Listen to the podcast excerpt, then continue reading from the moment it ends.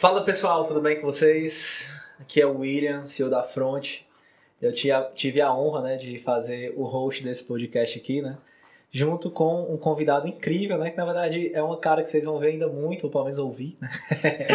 que é o Arthur, né? O Arthur Brito, né? Que não é meu parente, mas ele faz todo o processo de gestão do sucesso do cliente aqui na Elevar, né? Então ele foi um cara aí que teve um, uma atuação como gestor de e-commerce e tal, e a acabou fazendo aí essa aquisição ao time. E a gente veio debater um papo aqui hoje que é muito interessante, que é justamente é, o relacionamento dentro do processo de vendas no e-commerce. Muitas vezes a galera pensa, né, é, que você só basta ter acesso, basta vender, mas uma vez que eu vendo, o que eu faço com esse cliente, né? Então o Arthur vai ajudar a gente a entender um pouco o que a gente pode fazer, né? E também algumas práticas que eles fazem aqui na né? Elevar e tal, algumas coisas nesse sentido. Mas antes, né, Arthur, se apresenta aí pro pessoal e tal, fala um pouquinho da tua trajetória, e aí a gente já começa entrando nesse assunto e desmitificando alguns conceitos. Bom, pessoal, é, é isso daí. Eu sou o gestor de sucesso do cliente aqui da Elevar Commerce. Antes eu era gestor de e-commerce, então eu conheço realmente a operação, como é que ela funciona, como é que é o dia a dia, como que os clientes de e-commerce se comportam. E hoje a gente está aqui para destrinchar o tema e trazer para vocês como que deve ser feito o relacionamento com o cliente dentro do e-commerce. Tá? E aí, William, eu queria começar puxando para ti é, como que o cliente ele tem que enxergar o e-commerce, né? Por exemplo, vou te dar um exemplo pra gente é, mas... trabalhar bem legal, né? Jogou assim, né? É... Eu fiquei com os olhos, com Por exemplo, não. é, por exemplo, vou citar aqui a Amazon, porque todo mundo conhece a Amazon hoje, né? Eu enxergo a Amazon como aquela, aquela loja que tem tudo e que vai chegar em uma semana na minha casa.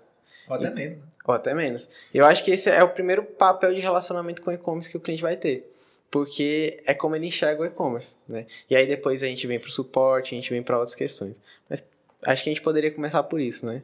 Cara, é bacana, porque assim, né, a gente tem um, um tema, né, e a gente vai debatendo sobre ele livremente. Eu confesso para ti que eu não tinha pensado o viés do relacionamento nesse ponto, né? É porque, na verdade, a gente está falando de relacionamento desde o momento em que você tem um contato com a marca, né? É um pouco mais abrangente. Isso, é. Esse conceito que você trouxe. Eu tinha pensado em relacionamento no sentido de e-mail marketing, equipe de vendas, clube de relacionamento, cashback e tal. Mas eu gostei desse ponto porque assim, né? É, como é que o meu e-commerce vai ser conhecido, né? Isso é interessante. Então, na verdade, o que o Arthur trouxe é um ponto interessante no sentido de que eu tenho clientes que passam por uma experiência, seja ela X, Y, Z, e eu crio é, dentro daquela experiência de compra no meu e-commerce, na minha plataforma, enfim, eu crio é, uma percepção e essa percepção vai no boca a boca e vai se espalhando. Então, Isso. acho que um dos primeiros pontos é que a gente pode pensar é que esse teu relacionamento no e-commerce, é, da tua loja, enfim, ele tem que estar tá ligado ao teu posicionamento de marca. E não dá para fugir disso, né? Então, é, eu sou conhecido como um, um, varejista que trabalha com marcas próprias, por exemplo. Então, o que, que é o diferencial da minha marca própria? inovação, é produto, é qualidade e tal. Então, acho que, de repente, um, um, reflexo que a gente pode ter dentro dessa perspectiva que você trouxe, Arthur, é assim, é, o quão o meu e-commerce consegue traduzir o meu posicionamento de marca é, desde o momento que a pessoa acessa ele, né? Se ele vê é, depoimento de cliente, se o processo é fluido, se o mix é grande ou não, é, se tem marca própria ou não, que isso é super interessante também. Então, acredito que é, dentro desse viés de relacionamento, eu até achei bem mais interessante, que é como, a minha, como é que a minha marca se posiciona e se o meu e-commerce, ele de alguma forma consegue ter 10% desse posicionamento de marca dentro dele, porque senão eu vou ter uma super empresa no off, de repente, uma empresa que se posiciona de uma maneira Y no off e no e-commerce é, é, é Z. Não vai fazer sentido, né?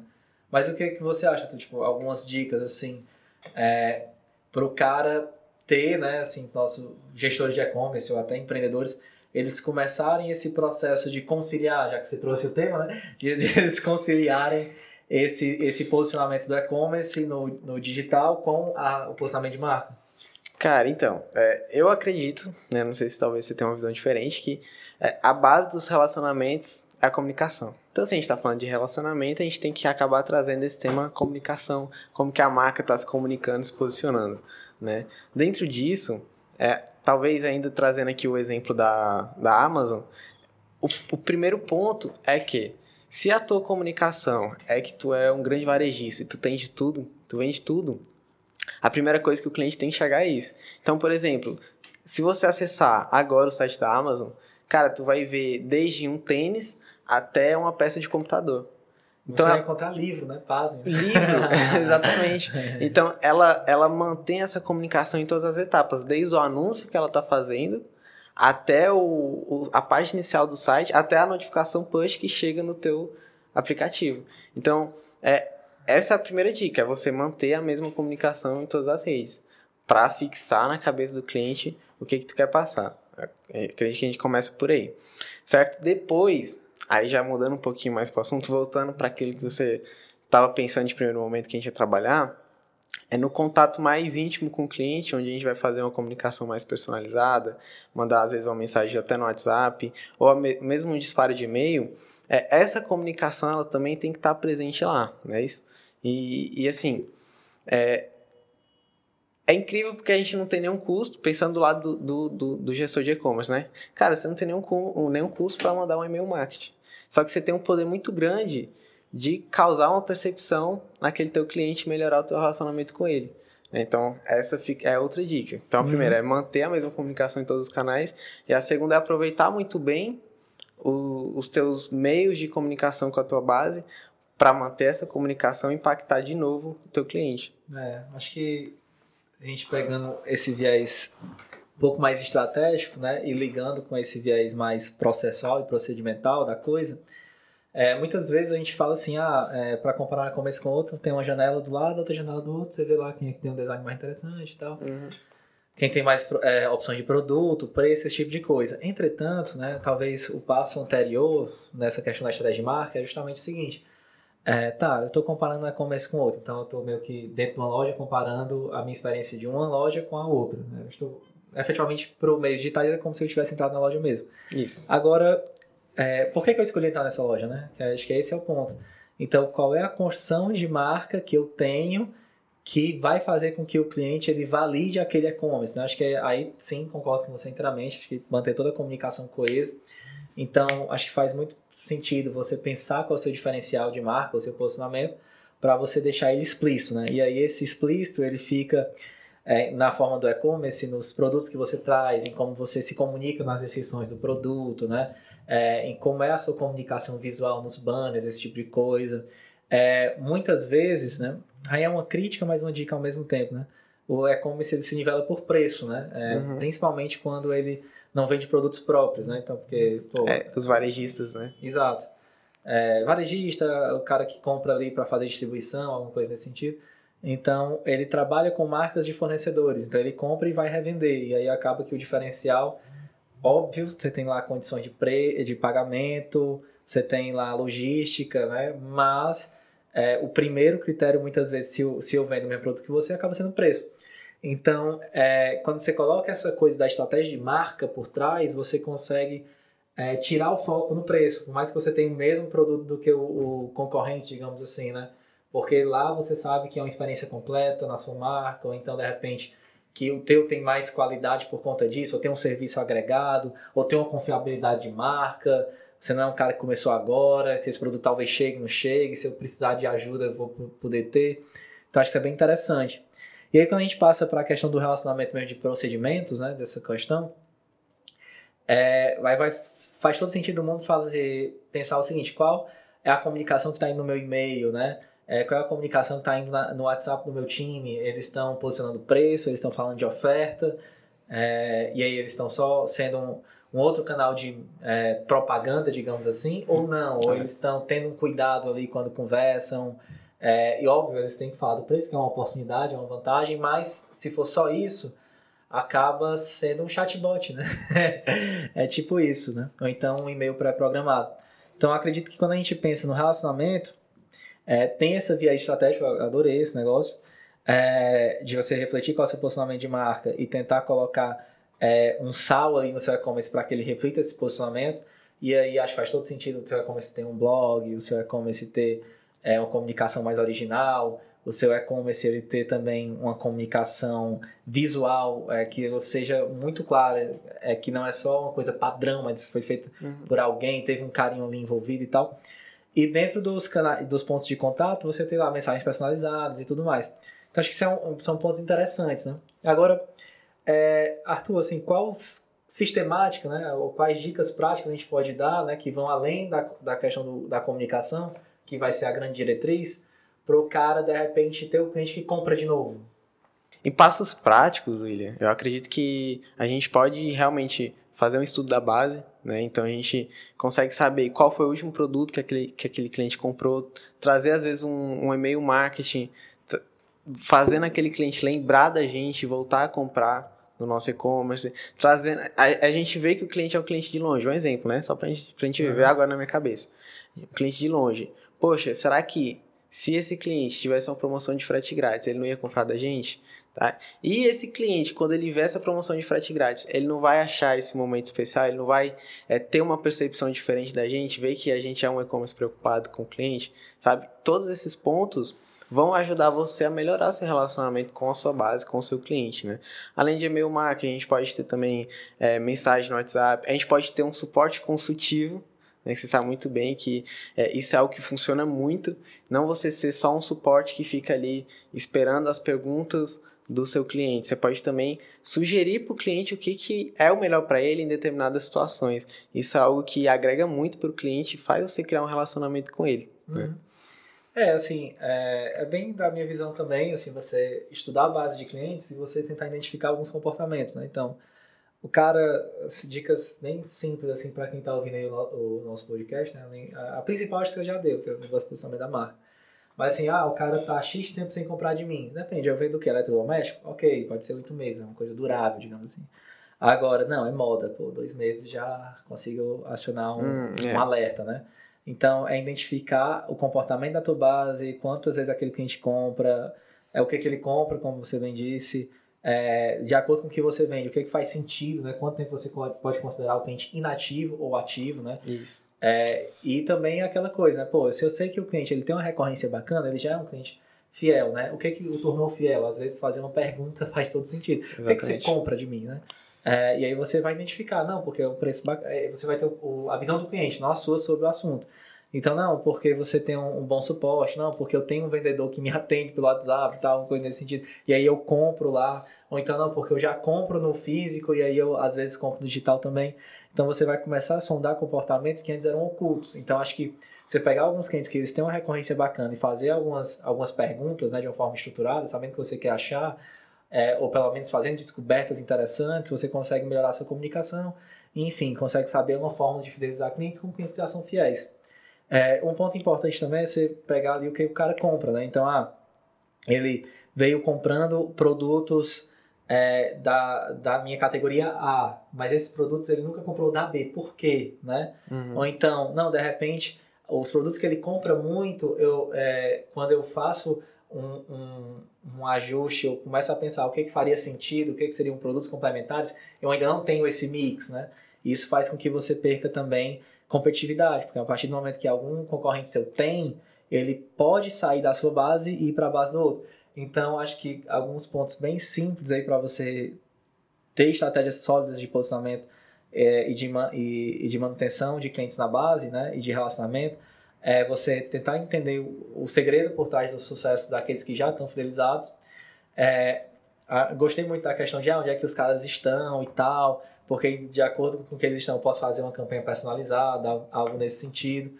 Acho que quando a gente pensa também é, em complementaridade de mix frente ao que já é bem comprado, é uma fórmula do sucesso, porque você aumenta a sua, a sua receita com quem já vai comprar. É, campanhas de indicação também sempre são interessantes, né? Sei lá, um cliente que é fidelizado, indica outro cliente ganha alguma coisa, né? Ele traz é, tráfego para você, traz cliente para você, então em termos de negócio faz muito sentido. Mas tem um ponto que a gente tá quase deixando escapar aqui, que é o tal do cashback, né? Que é uma. é uma- Os clubes de relacionamento, É. né, cara? É, é o- seria o ponto principal, né? É, comenta um pouquinho, Arthur, pra gente, do- do- como funciona um e tal. É, cara, assim, é uma estratégia que ela não é a curto prazo, né? Não é algo que então vai alavancar tuas vendas em um curto período, mas só que tem muitos frutos a longo prazo, né? Porque você incentiva o seu cliente, assim, é mais um motivo para ele comprar de ti com frequência e ser fiel a ti, né? Por isso que chama clube de fidelidade. É, provavelmente você já teve alguma experiência com isso no seu barbeiro, por exemplo. Muitos barbeiros fazem isso, né? Depois de 10 cortes, você ganha um de graça. Isso é uma forma de clube de, de, de fidelidade. É uma forma de fazer você voltar lá todos os meses para cortar seu cabelo, ou toda semana. E porque você tem um motivo, você tem um incentivo. Dentro do e-commerce, isso é muito mais automatizado muito mais simples de ser gerido, né? Existem várias plataformas hoje de clube de fidelidade.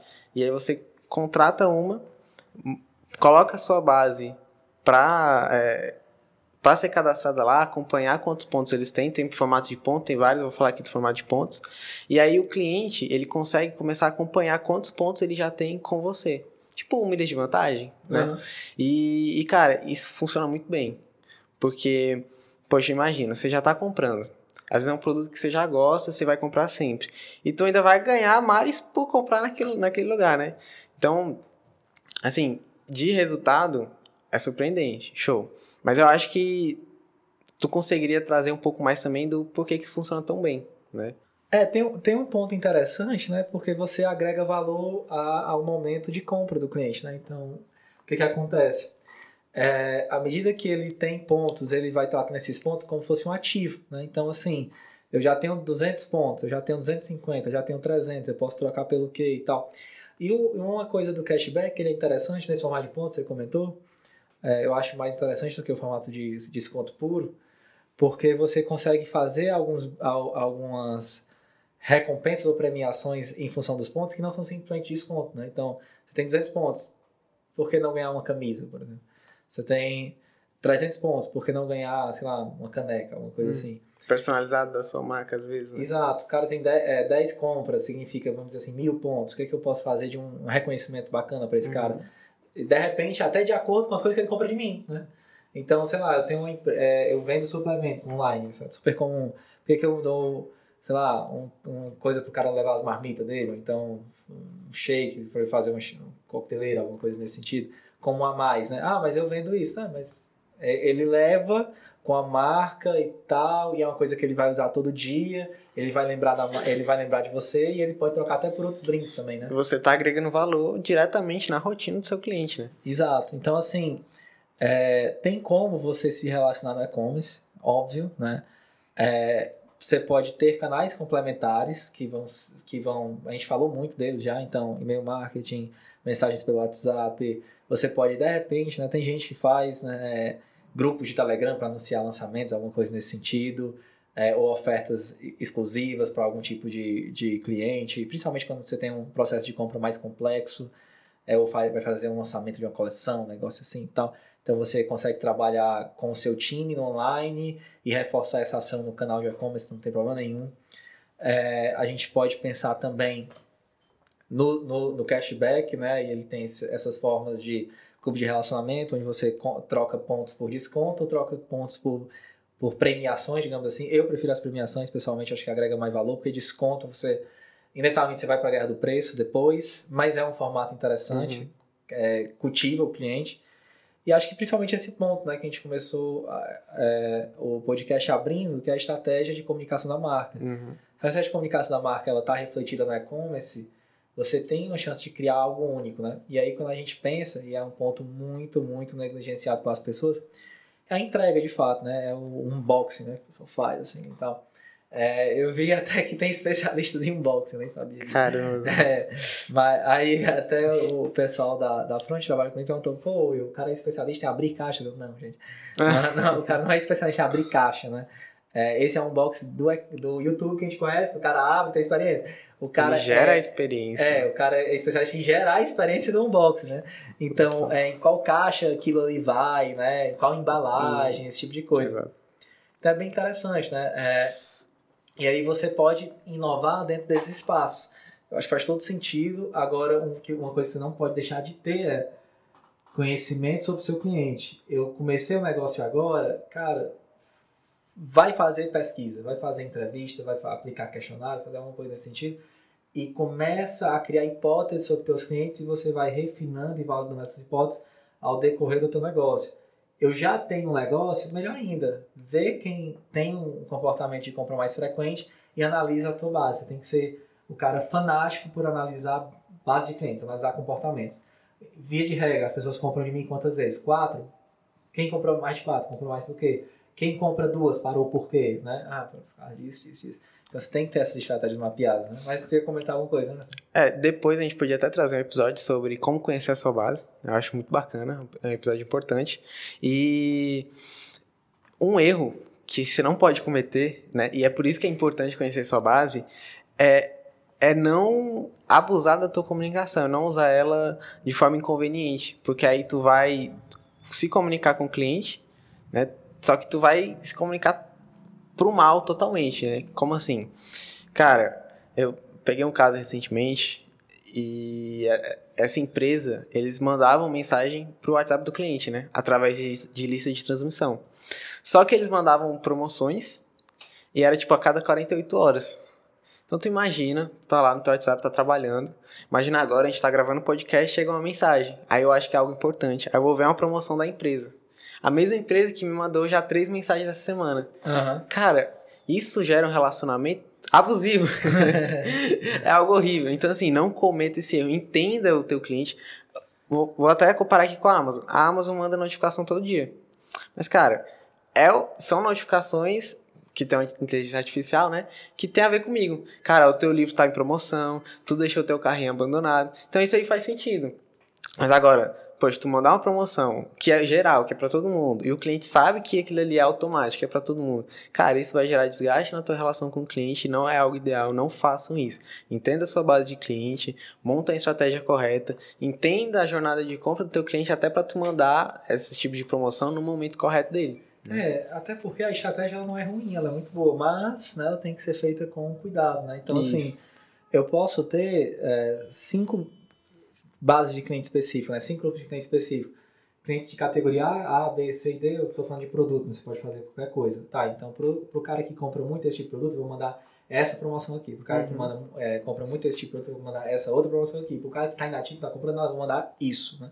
Uhum. Então aí você começa a, nem que seja manual no primeiro momento, mas adaptar a mensagem de acordo com isso. o contexto do cliente, né? É, o que você não pode ficar é forçando a barra, achando que porque é importante para você comunicar aquilo ali, é importante para o cliente receber, não é uhum. é isso, né? Até porque se você se colocar como cliente, você vai ver que é chato.